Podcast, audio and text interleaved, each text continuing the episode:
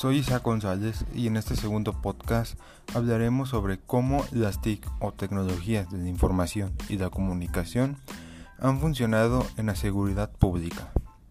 Primero que nada, las TIC han ayudado en la comunicación con la policía o cualquier persona para pedir ayuda, utilizando métodos como llamadas, imágenes, audios y videos, entre otros.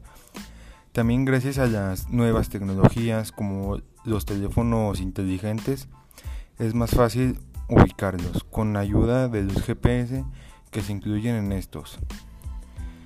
Estos han sido algunos ejemplos de cómo ayudan las TIC a la seguridad.